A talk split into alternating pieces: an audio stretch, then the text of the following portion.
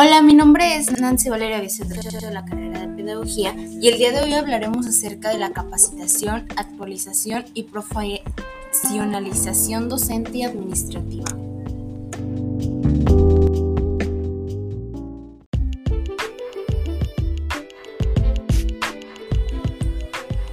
La unidad de formación, capacitación y actualización del docente es la instancia encargada de organizar, gestionar y administrar la capacitación, actualización y la especialización y profesionalización de la planta del docente. Los principales objetivos son que los profesores cuenten con las competencias integrales docentes que les permitan desarrollarse en educación superior en el dominio de teorías didáctico-pedagógicas y en las nuevas modalidades educativas también que los profesores de primer ingreso reciban capacitación antes de iniciar su labor como docente. Que los profesores del centro dominen las principales herramientas para el manejo de la información y la comunicación en su trabajo académico. Que los profesores desarrollen habilidades personales como la comunicación, el manejo de situaciones críticas, el cuidado de la salud dentro y fuera del aula.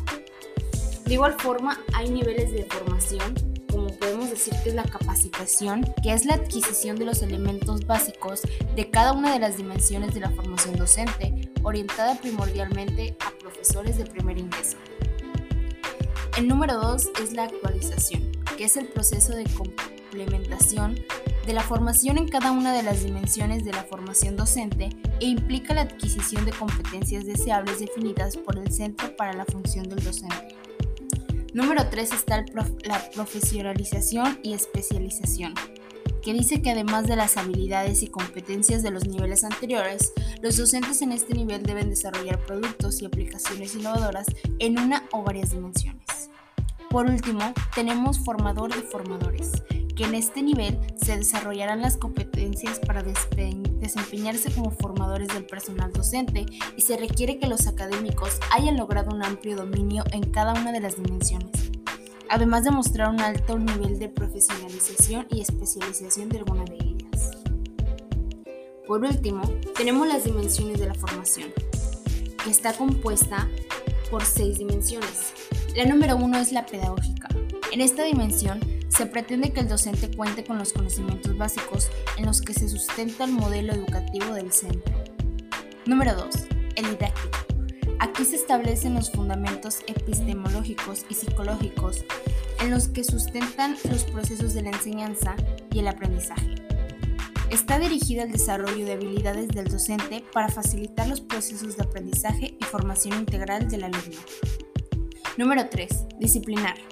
Contempla todas aquellas actividades tendientes al mejoramiento y profesionalización del personal académico en el campo disciplinar. Hay cursos, conferencias, talleres y seminarios disciplinares e interdisciplinares. Número 4. Tecnologías para el aprendizaje. Que los docentes conozcan, dominen y apliquen en su práctica educativa los elementos informáticos y de comunicación de acuerdo a las características de la modalidad educativa del centro tendrá que ver con la administración de cursos en línea, diseño de ambientes de aprendizaje y creación de cursos didácticos e informáticos. Número 5. Investigación. La intención de incluir la dimensión